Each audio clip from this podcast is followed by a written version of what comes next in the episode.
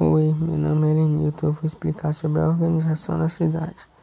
Em uma organização da cidade, os indivíduos e seus grupos sociais interagem formando uma cultura lastreada em uma malha identitária comum. Uma cidade geralmente consiste num agrupamento de áreas de funções diversas, entre as quais pode-se destacar aquelas residências o surgimento das cidades está ligado ao avanço de técnicas. O termo cidade é geralmente utilizado para designar uma dada entidade política administrativa urbanizada.